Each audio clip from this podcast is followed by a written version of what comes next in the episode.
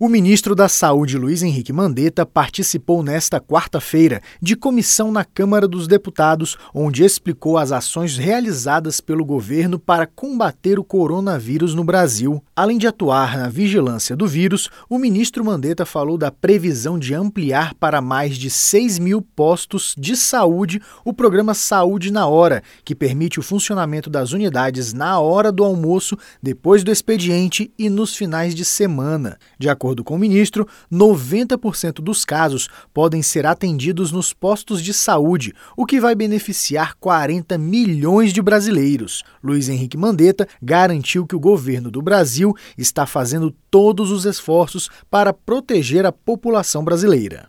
Nós vamos fazer todos os nossos esforços. O nosso sistema de saúde, ele tem sido nos últimos 30 anos construído de uma maneira o mais equilibrada possível. Nós vamos procurar atender a todos e não deixar ninguém para trás, mas sabemos das nossas dificuldades. Procurarei estar presente em todos os estados discutindo com os secretários, mas volto a repetir: o SUS é um sistema onde o atendimento, a operação, ela está na ponta. Aqueles primeiros casos nos estados onde a condução não foi a ideal, precisa ser repassado, rechecado, porque vai ter o segundo, vai ter o quinto, vai ter o décimo.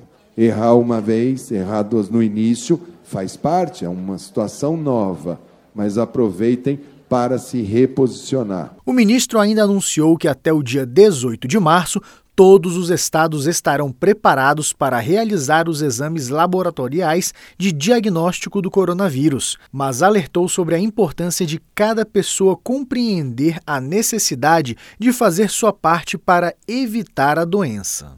Os países que estão lidando melhor com essa questão são onde a população é consciente. Aqui no Brasil, o primeiro indivíduo que tem a esposa infectada, ele é recomendado o isolamento pelo pessoal de saúde.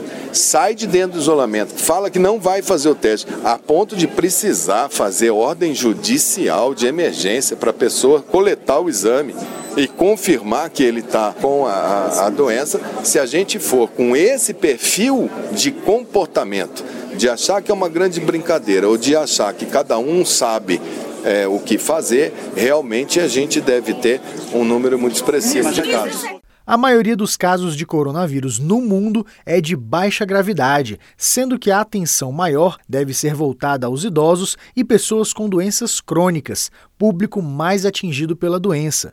Por isso, na campanha nacional de vacinação contra a influenza, que começa no dia 23 deste mês, os idosos e trabalhadores da saúde serão os primeiros a receber a vacina.